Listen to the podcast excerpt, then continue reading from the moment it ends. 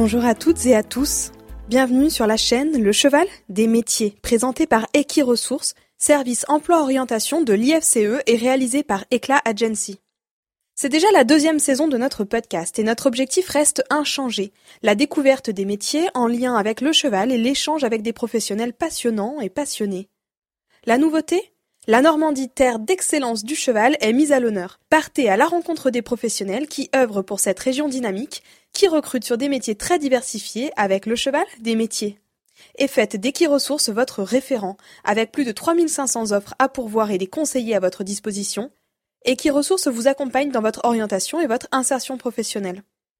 On laisse la parole à nos professionnels, les meilleurs ambassadeurs et ambassadrices de notre filière. Bonne écoute à vous. Bonjour Charlène. Bonjour. Merci beaucoup de nous accueillir chez toi un dimanche matin aussitôt. Avec plaisir. Pour, euh, pour répondre aux questions d'Equiresources pour le podcast Le Cheval des métiers. L'ambition de ce podcast, c'est de présenter justement euh, des métiers des sports équestres de la filière équine. Et donc euh, aujourd'hui, on t'invite en tant que chargé de communication, notamment. Alors aujourd'hui pour le GFE, Groupe France Élevage, L'idée, c'est de, évidemment de revenir sur ton parcours, ta formation, comment tu en es arrivé là, etc. Donc, euh, j'aimerais bien justement que tu nous racontes un peu avec tes mots euh, ton parcours jusqu'à présent. Alors moi, mon parcours, il est, je pense, pas très très classique pour la plupart des chargés de communication d'aujourd'hui. En fait, pour tout reprendre depuis le début, moi, je voulais être vétérinaire. Euh, c'était depuis toute petite euh, mon, enfin mon, mon objectif, et jamais j'avais même imaginé faire autre chose. Je suis pas issue du tout d'une famille qui est dans les chevaux. Donc euh, toute petite, en fait, je sais pas, j'ai eu un coup de cœur. Euh, je m'en souviens encore et c'est quand même assez euh, assez drôle parce que je repensais à ça d'ailleurs dernièrement. je devais avoir à peine 4 ans. Et puis en faisant un tour en voiture, on est passé près d'un poney club. Mes parents se sont arrêtés. Voilà. Puis j'avais absolument envie d'essayer. Le club était fermé, c'était l'été, c'était les vacances scolaires. Puis j'ai réclamé à m'inscrire au mois de septembre pour commencer des cours. Voilà. Et puis ma mère a toujours raconté qu'elle pensait que ça allait pas du tout me plaire parce que j'étais un peu précieuse. J'aimais pas les choses qui sentaient mauvais. Enfin voilà. Donc elle s'est dit les chevaux, laisse elle va nous emmener une fois et ce sera terminé. Et puis en fait, j'ai accroché tout de suite. Je n'ai plus jamais arrêté. J'ai eu quand même un peu des, creux dans ma carrière, si je peux dire. C'est un très très très grand mot de, cavalière, parce que mes parents pouvaient pas toujours euh, payer les cours, donc j'ai arrêté, j'ai recommencé. J'étais vraiment vraiment euh, comme tout le monde, mais j'ai jamais lâché. J'ai eu des voisins, enfin bref, j'ai toujours réussi à continuer à, faire un peu du cheval à un tout tout petit niveau. Euh, et, puis voilà, donc j'étais très bonne à l'école au début, donc j'ai voilà j'ai eu mon brevet, je suis allée au lycée, et là j'ai dit bah oui je veux faire S puisque je veux faire vétérinaire. J'aimais pas du tout les maths, j'aimais les langues J'aimais surtout le français. J'adorais l'orthographe, la grammaire. Enfin bref, j'étais très très français. Pas du tout, pas du tout science. Et du coup, j'ai vite compris que pour entrer en classe préparatoire scientifique euh, avec mon dossier, ce serait pas très possible. Donc j'ai quand même eu mon bac, euh, mon bac S, euh, comme ça du premier coup, avec le, le, français et la philo. C'est un peu fait rire mes profs. Et puis là, j'ai réalisé en fait que j'étais pas du tout prête pour entrer en classe préparatoire vétérinaire puisque bah, j'étais pas bonne en sciences, tout simplement. Donc en fait, j'ai changé de biais, mais toujours en pensant à être vétérinaire. Et je suis partie faire un BTS euh, agricole en production animale, puisqu'il y avait encore donc une troisième porte, euh, porte d'entrée qui était, euh, était celle-là. donc je suis arrivée en BTS production animale complètement décalée en fait, parce qu'il y a plein de gens qui, qui, suivaient cette filière vraiment dans un objectif agricole. Euh, et puis moi, euh, pas du tout. J'avais jamais vu ça. Enfin, j'avais été un peu, voilà, j'avais des voisins à l'époque chez qui je passais beaucoup de temps, qui étaient agriculteurs, certes, mais enfin moi, c'était un métier et, un milieu que je connaissais pas du tout. donc j'ai eu mon, BTS et puis assez rapidement en fait je me suis dit non c'est pas possible qu'est-ce que tu vas faire? Je savais plus quoi faire en fait je, je me voyais pas rentrer en école vétérinaire parce que je savais que je n'en serais pas capable euh, et, là, j'étais un peu perdue. Et puis voilà, et du coup, j'ai trouvé la licence euh, commercialisation des produits de la filière équine, qui existe encore, je crois, euh, à, Saumur. Et je me suis dit, ok, je vais faire ça, et peut-être je vais trouver un bon stage, peut-être je vais trouver des, des, trucs qui vont me plaire, et puis ça va me rapprocher du milieu du cheval, en fait, qui, qui me plaît, qui me plaît vraiment et qui m'avait pas trop quitté. Et je suis partie faire, euh, faire cette licence euh, avec pas trop d'ambition, à part vraiment celle de, de, trouver des stages qui allaient essayer de m'orienter, où c'était vraiment, vraiment mon objectif. et puis en licence, j'ai fait un stage de 5 jours au, Salon du Cheval de Paris qui était très sympa. et puis je suis partie en stage au, pôle européen du cheval qui s'appelait seulement le Bull Jump encore à l'époque chez Philippe Rossi. Alors on était une toute petite équipe, on était deux. Puis Philippe m'avait dit bon bah voilà, moi je prends des stagiaires, mais j'ai pas de place après pour pour t'embaucher, mais par contre voilà si tu veux. Euh, et puis les choses sont passées un peu différemment. Finalement, la fille qui devait, qui devait rester n'est pas, n'est pas restée. Euh, et puis il m'a proposé à la suite de mon stage de m'embaucher. Et ça s'est fait naturellement. C'est-à-dire que moi, je faisais un truc qui, qui me plaisait vraiment. Je savais pas trop non plus ce que je voulais faire après. C'était pas très clair dans ma tête. Et puis là, c'était, euh, c'était à fond. Alors c'était vraiment une super expérience humaine parce que j'ai rencontré plein de gens, j'ai fait plein de rencontres j'étais à 200% aussi, mais dans un truc qui me plaisait. Donc effectivement, euh, bah voilà, c'était euh, les week-ends de concours, euh, se lever vraiment très tôt pour ouvrir le secrétariat avant, finir tard parce que parce qu'on n'avait pas d'horaire. On était deux, il y avait 17 concours par an, c'était beaucoup beaucoup moins que maintenant, mais c'était déjà pas mal. Voilà, fallait faire un peu tout, préparer les box, après se dépêcher, aller préparer les lots pour les épreuves. Voilà, c'était un petit peu plus artisanal. Maintenant, ils sont plus structurés et plus professionnels. C'était un peu vraiment, je pense, l'entre-deux, un peu le, le milieu et puis voilà, et puis j'ai vraiment, ouais, vraiment rencontré plein de monde, et ça c'était très chouette. Euh, et puis après j'ai rencontré mon conjoint qui lui n'a rien à voir avec les chevaux, mais pas du tout, euh, et qui habitait en Normandie. Euh, c'était pas professionnellement pour lui euh, très possible de bouger. Et puis moi je sentais aussi que le Mans, ça allait être compliqué sur le long terme, parce qu'en fait c'était je, tournais en rond et ça faisait que de grossir et je me suis dit ok moi euh, au fil du temps si un jour on voyait ça encore à très long terme j'en étais encore très loin mais si un jour ma vie personnelle effectivement évolue c'est compliqué et je voyais pas trop d'évolution. J'avais l'impression de tourner un peu en rond et même si c'était super chouette voilà. Euh, et donc je me suis dit bah, je vais essayer de trouver en Normandie un autre job en Normandie. Je savais pas vraiment quoi au début euh, pour pour me rapprocher de lui et puis pour pour ouvrir une nouvelle page puis par l'intermédiaire de connaissances, euh, j'ai quelqu'un qui m'a dit bah si tu veux, je vais en, parler à Pénélope. Voilà, bon, puis c'est c'est passé comme ça. Et puis un jour, il me dit bah est-ce que Pénélope peut t'appeler? Parce qu'en fait, elle cherche quelqu'un pour faire son secrétariat. Euh, donc en fait, Pénélope m'a appelé. Euh, et là, à l'époque, en fait, elle avait euh, quelqu'un dans l'entreprise de son père qui s'occupait de faire ses engagements en concours, ses demandes de participation. Cette personne-là partait et elle savait pas trop comment elle allait faire ça, puisqu'en fait, elle s'est dit si je demande à d'autres gens de son entreprise, ils connaissent pas les chevaux, donc euh, ils vont galérer. Enfin, ça va être, ça va être compliqué. Et donc, voilà. Et donc, elle m'a proposé le poste. Ça s'est fait assez vite, en fait. donc, on a organisé pour que tout se passe bien entre les bouleries chez elle. Il n'y avait pas d'urgence de son côté, donc voilà, ça s'est fait assez bien et, assez, et assez vite. Et là, je suis arrivée chez Pénélope. Alors, au début, le matin, euh, je curais les box, je filais un coup de main aux écuries, puis après, je rentrais chez moi. Et l'après-midi, euh, je faisais bah, ces engagements, oui, ces demandes de participation, euh, plein de petits trucs administratifs dont elle avait besoin pour elle, pour ses chevaux, des commandes, des trucs comme ça. Puis à l'époque, il y avait 10, 12 chevaux, aller peut-être jusqu'à 15 chevaux dans ses écuries. Mmh. Puis au fur et à mesure, elle a grossi, grossi, elle a changé de système, elle a, elle a beaucoup évolué. Euh, et, donc ma part administrative du travail aussi a, beaucoup augmenté. Donc je suis restée d'abord sur place. J'avais un petit bureau, un peu, un peu, un peu, voilà. Mais j'avais un petit bureau sur place qui après s'est amélioré. Enfin, tout, ça a pris de l'ampleur au fur et à mesure. Et puis assez vite, je me suis occupée de ses réseaux sociaux, de ses partenariats, euh, des, relations un peu avec ses partenaires. Alors je dis ça vraiment sans, prétention. C'était très simple, mais encore une fois, tout s'est fait, euh, tout s'est fait naturellement et facilement en faire de plus en plus. Et puis ça devenait indispensable ou presque d'avoir quelqu'un euh, à temps plein pour gérer tout ça parce que ça commençait à faire euh, à faire beaucoup de choses. Euh, donc voilà, et ça, ça a duré donc en évoluant mais 8 ans quand même. donc ça a été une grande expérience et, une, une, belle expérience. et puis au bout de 8 ans, je crois qu'on arrivait un peu à la fin d'une histoire, à la fois professionnelle puisque moi j'avais un peu envie de faire plus de choses qui me plaisaient et j'avais un peu plus conscience que j'aimais bien faire de la communication, j'aimais bien faire ces réseaux, même si c'était pas la priorité, parce qu'il y avait plein d'autres priorités.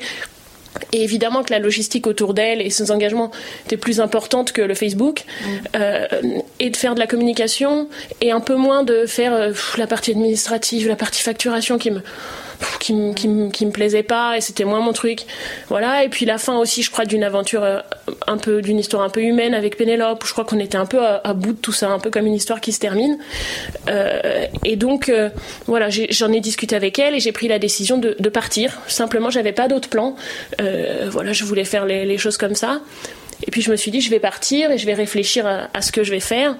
Euh, et puis donc voilà, donc je suis partie de chez Pénélope. Et là, en fait, assez rapidement encore, enfin dans les mois qu'on suivi, euh, j'ai eu une discussion euh, à l'occasion du salon des étalons à Saint-Lô où j'étais allée me promener avec euh, Arnaud Evin et, Brice Helvézy qui s'occupent du GFE, qui savaient que j'étais partie évidemment puisqu'ils avaient Excalibur chez Pénélope et que donc on, on, se connaissait déjà un petit peu, qui m'ont demandé ce que je faisais et puis voilà, les choses se sont faites comme ça. j'ai eu et ça, ça peut peut-être euh, intéresser des gens, mais j'ai pu, donc j'avais fait une rupture conventionnelle, donc j'étais au chômage, et donc j'ai pu refaire une formation en fait avec une promesse d'embauche en partenariat avec Pôle Emploi sur les logiciels de PAO, qui était très important pour le GFE euh, pour les missions à venir. Donc ça m'a permis, ces logiciels-là que j'avais déjà manipulé un petit peu, mais de quand même me reformer les réutiliser parce que j'avais pas l'occasion de m'en servir au quotidien. Donc après on est vite euh, on sait plus donc euh, de, me reformer un petit peu plus là-dessus. Et j'ai fait euh, cette formation là qui a duré pas très très longtemps mais quelques semaines. Et puis après je suis arrivée au GFE et voilà où je suis depuis pas si longtemps mais l'été dernier à peu près. Il n'y a pas eu vraiment du coup de déclic, ça a été assez naturel. Aujourd'hui, comment est-ce que tu perçois le, métier de, chargé de communication, de community manager maintenant, comme on peut appeler ça. Euh, est-ce que tu penses que c'est un métier qui recrute? Est-ce que tu penses qu'il y a de la place, notamment dans la filière équine aujourd'hui, pour, euh, pour euh, ces postes-là? Alors, je pense que la filière équine reste quand même une filière où il y a beaucoup de postes, effectivement, mais plus cheval, et que ça reste quand même des, des postes où, effectivement, il y a des places, et effectivement, on recrute et je pense que ce sera de plus en plus le cas, euh, mais où il n'y a pas non plus énormément d'offres. Par contre, je pense vraiment que la filière a pris conscience ces dernières années euh, de l'importance de la communication et que c'était pas le cas avant. C'est-à-dire qu'avant, euh, déjà on le voit, il y a beaucoup de structures qui se professionnalisent. Les étalonniers, c'est là où je travaille aujourd'hui. Avant, il y avait plein de petits éleveurs qui avaient un peu leurs étalons. Aujourd'hui, c'est de plus en plus de grosses structures ou des ou de gens en tout cas qui se regroupent ou de, structures un peu grosses comme des haras qui ont qui distribuent de la semence d'étalons. Tout se structure un petit peu et effectivement, ça leur permet d'avoir des moyens financiers euh, pour en tout cas soit embaucher, soit avoir recours à des agences de communication, euh, soit pareil dans les concours épiques, de plus en plus de grosses structures, ça devient difficile pour les petits organisateurs maintenant d'organiser un seul concours, euh, de trouver des sponsors. donc je crois que le fait qu'il y ait déjà beaucoup plus de grosses organisations permet d'avoir un petit peu plus de moyens et donc d'avoir recours soit à des communicants qu'on embauche, soit à des agences. Et, vraiment, ouais, je crois que la différence, c'est cette prise de conscience. On le voit, il y a des gros médias maintenant. Donc voilà, je crois qu'il y a cette prise de conscience qui est importante et qu'on le voit aujourd'hui. Il y a de plus en plus de choses qui existent. Bah, il y a des podcasts euh, et vous êtes là aujourd'hui, c'est une, une, preuve aussi. Mais voilà, il y, a, il y, a, de plus en plus de choses, il y a de plus en plus de réflexions, et, et je crois qu'on qu'on va de plus en plus tendre vers ça, et qu'effectivement, c'est quand même un métier en cours d'évolution où on peut regarder à long terme. On va parler un peu maintenant de, ton métier actuel au GFE. Est-ce que tu pourrais nous dire un peu euh, quelle est euh, une journée classique au GFE Quelles sont tes missions? Quel est ton rôle? Et donc, euh, qu'est-ce que qu'est-ce que tu apportes toi avec ton expérience au GFE aujourd'hui? Alors une journée classique, c'est un peu compliqué parce que contrairement à un groom qui sait que dans sa journée, en fonction bien sûr des concours, il y a, des moments clés. Moi, effectivement, j'arrive au bureau à 9h, j'ouvre mon ordinateur et puis après, ça dépend de, ce qu'il y a à faire. Euh, mais moi, mes missions, c'est pas mal quand même euh, de création de visuels.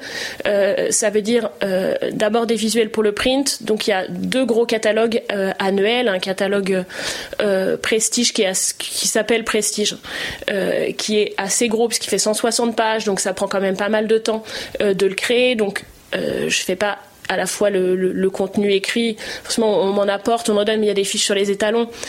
Faut réfléchir à la mise en page, à ce qu'on va structurer, et bien évidemment c'est moi qui réalise le catalogue, mais j'ai j'ai Brice Elvézy et, Arnaud Evin qui, qui, savent eux de ce dont ils veulent parler et puis après on, peut toujours échanger.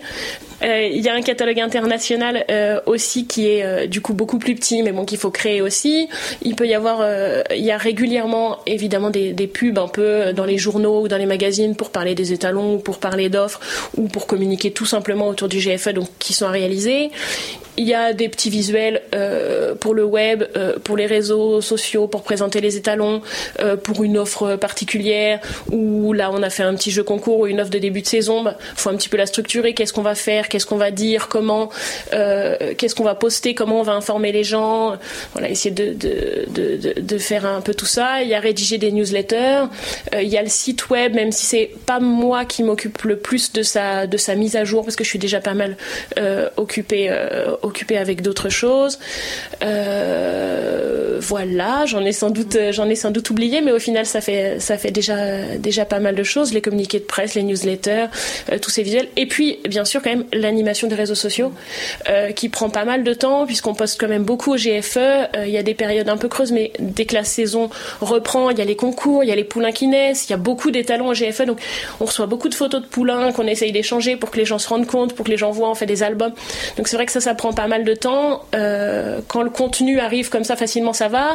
Euh, après, parfois, il faut aussi aller le chercher. Mm. Et ça aussi, ça prend du temps euh, d'aller chercher du contenu, de se dire qu'est-ce qui peut intéresser les gens, qu'est-ce qu'on peut poster.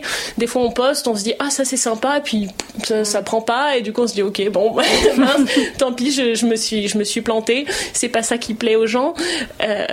on peut créer des petits clips vidéo aussi pour présenter les étalons. là, j'ai fait un petit clip qui qui montre l'évolution d'un étalon du GFE quand il avait 5-6 euh, ans et puis quand quand il avait 8-9 ans pour voir comment ils ont évolué. Voilà, il y, a, pas mal de, petites choses comme ça qui au final occupent bien les journées. Euh, et voilà, alors je suis pas complètement toute seule.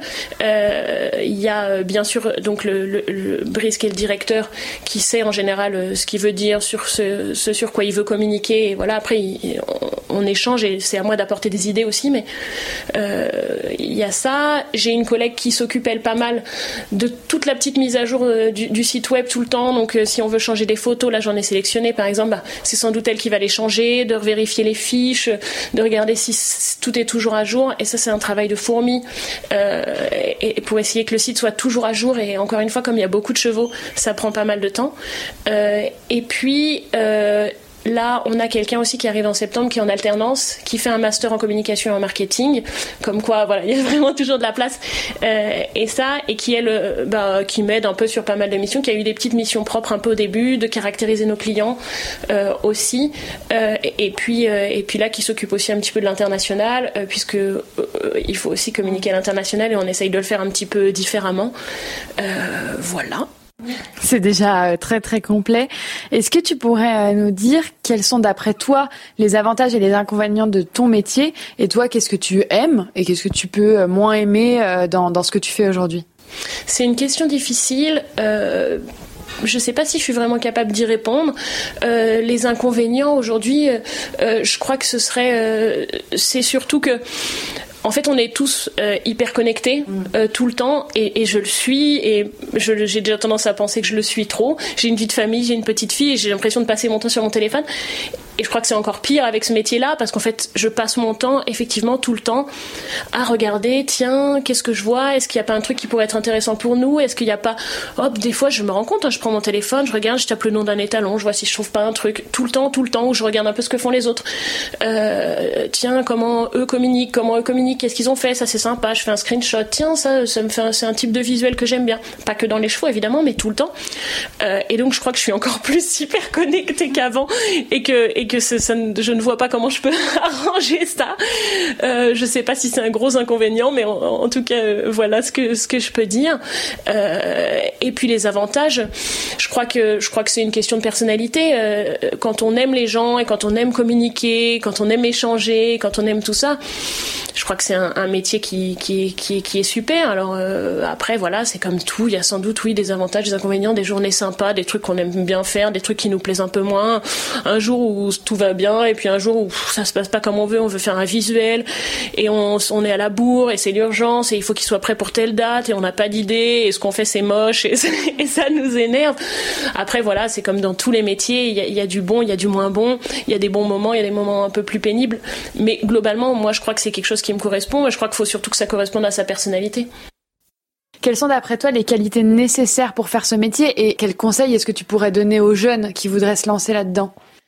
Je crois que voilà, ça, va un peu avec ce que j'ai dit déjà. Et, effectivement, je crois qu'il faut avoir un peu envie de tout ça, aimer communiquer, aimer écrire, aimer, un peu ça. Alors, euh, euh, je crois que c'est assez important. Euh, je crois que par contre, deux choses qu'il faut noter, c'est que j'ai le sentiment, alors peut-être que je me trompe parce que j'ai travaillé que dans cette filière, que la filière cheval reste un peu particulière Déjà parce qu'elle est un peu, elle est un peu empreinte de ruralité, hein, c'est les, chevaux, et donc elle a cette valeur du travail qui est très importante. Et, je crois qu'il ne faut pas avoir peur de ça. Enfin, en tout cas, il faut être prêt à ça. C'est-à-dire qu'il faut être très passionné et être prêt à s'investir beaucoup. Et que, l'investissement dans le milieu du cheval passe par le temps de travail, par l'importance qu'on y accorde. Euh, j'ai le sentiment, en tout cas moi, pour côtoyer des gens évidemment qui sont pas que dans les chevaux, parce que c'est vrai que comme moi, mon conjoint est complètement extérieur, on a aussi plein d'amis qui sont pas du tout cheval et ils ont ils hallucinent tout le temps. C'est-à-dire qu'en fait, ils... mais attends, mais comment les gens travaillent? Alors, en particulier, bien sûr, et c'est absolument pas comparable, les grooms, les cavaliers qui sont là tout le temps au quotidien. Mais je crois que c'est, le fait que les chevaux aient besoin effectivement qu'on s'occupe d'eux 7 jours sur 7 et qu'on soit auprès d'eux 24 heures sur 24 et que ce milieu-là fait que, effectivement, si on travaille dans les chevaux, en tout cas moi, c'est mon ressenti, même si on n'est pas auprès d'eux complètement. Si jamais euh, on n'est pas, euh, si jamais le soir on regarde sa montre parce qu'on veut partir à telle heure ou que bah oui c'est le week-end on a envie d'être tranquille, bah c'est pas pas très possible. C'est malheureusement peut-être, je sais pas, pas super compatible avec la filière. Donc je crois qu'il faut être prêt à être très passionné et à s'investir vraiment euh, et, vraiment avoir conscience de l'investissement important que ça demande. Et ça, j'ai vraiment le sentiment, mais peut-être vraiment que je me trompe, que c'est assez propre à cette filière-là qui demande un investissement assez particulier. Euh, et puis après, moi, par mon expérience, qui, qui, euh, fait que j'ai pas une vraie formation donc euh, spécifique là-dedans, je crois surtout qu'il faut ne jamais se dire je ne sais pas faire. C'est-à-dire qu'en fait, je, crois que ça a été euh, tout au long de ce que j'ai fait un peu, un peu mon fil conducteur tout le temps. C'est-à-dire qu'en fait, euh, bah, si je savais pas faire un truc, bah, je, je, sais pas, je cherchais ou je trouvais un biais ou j'essayais. Ou...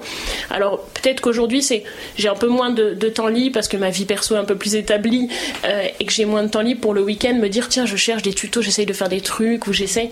et, et peut-être que c'est un peu moins facile pour moi aujourd'hui, mais en tout cas tout le temps, voilà, si j'avais pas, j'en sais rien, pour n'importe quoi, le numéro cire d'un cheval, on trouve toujours une solution. Euh, aujourd'hui, bah, si j'ai envie d'essayer de créer un truc comme ça, mais que je sais pas faire, bah, je vais essayer de chercher. Et, je crois que c'est vraiment ça. Je crois que c'est vraiment le conseil que j'ai à donner. Toujours se dire, ok, j'essaye, je trouve une solution, j'essaye autrement, euh, je regarde, je me renseigne, je demande autour de moi, et je crois qu'on arrive toujours à trouver des solutions et à finir par, euh, réussir à faire ce qu'on veut. Alors, pas forcément aussi bien qu'on le voudrait, mais au fur et à mesure, on, progresse et on avance.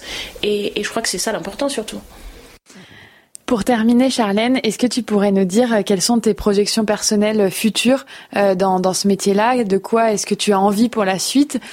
Bah, moi, c'est un, un, métier vraiment en tant que tel que je fais du coup depuis assez peu de temps, enfin c'est relatif, mais euh, puisque je le faisais déjà un petit peu chez Pénélope, mais vraiment reconnu en tant que tel, on va dire, euh, assez peu de temps. Moi, ce que j'ai envie, en tout cas, je crois que ça me correspond assez bien, en tout cas, ça me, plaît assez.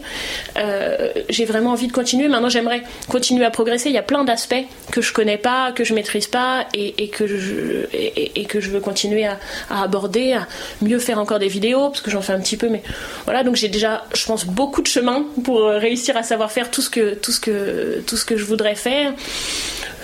Et puis après, après l'avenir me, me, dira. Je crois que ça dépend des opportunités, ça dépend de, de des, des, choses. Aujourd'hui, je suis bien comme ça. J'ai plutôt envie de, de continuer à, progresser, d'être satisfaite de ce que je fais. Ça, c'est pas très facile pour moi d'être satisfaite de, de, ce que je fais, de continuer à avancer, de me dire ok, j'ai appris ça, j'ai appris ça, j'ai appris ça, de m'enrichir de tout ça. Et puis après, euh, après on verra. Après, j'ai pas de, j'ai pas, j'ai pas de plan. Merci beaucoup Charlène, c'était vraiment très instructif. Eh ben avec plaisir, merci à vous. Et je te souhaite une bonne continuation. Merci beaucoup. Pour compléter les propos de notre invité, nous sommes partis à la rencontre de Céline Saillet, conseillère emploi et formation chez Equiresources. Alors ne bougez pas, nous donnons la place au mot du conseiller Equiresources. Pour être chargé de communication dans la filière équine, il est plutôt conseillé de suivre une formation classique dédiée à la communication et au marketing. Il existe des formations supérieures dans le secteur équin, comme des licences professionnelles ou le master sciences et management de la filière équine, mais elles ne sont pas spécialisées en communication. La connaissance du cheval et de sa filière seront un atout majeur pour exercer dans cette filière, afin de s'adresser de façon pertinente au public d'équitants. On demande souvent aux chargés de communication de maîtriser tous les sujets, élaboration du plan de com, animation des réseaux sociaux, du site internet, réalisation de visuels, de supports de com, gestion de l'événementiel, des relations presse et j'en passe, etc. Il est impératif d'être à l'aise avec le digital et les réseaux sociaux, d'avoir d'excellentes capacités rédactionnelles et orales, d'être force de proposition, curieux et créatif. Maîtriser l'anglais sera souvent exigé. Les entreprises de produits et services autour du cheval se sont beaucoup développées ces dernières années, donc ce métier recrute de façon exponentielle. Sur Equiresources, nous avons notamment diffusé une vingtaine d'offres par an en moyenne ces trois dernières années. Attention, pour ces postes, les candidats sont également nombreux et les jeunes diplômés peuvent se sentir parfois un peu dépassés lors de leur première recherche d'emploi dans cet univers concurrentiel. Pour en savoir plus, vous pouvez consulter la fiche métier chargée de communication sur le site Equiresources. N'hésitez pas à contacter les conseillers d'Equiresources pour vous accompagner dans votre orientation. Cet épisode vous a été présenté par Equiresources, service de l'IFCE.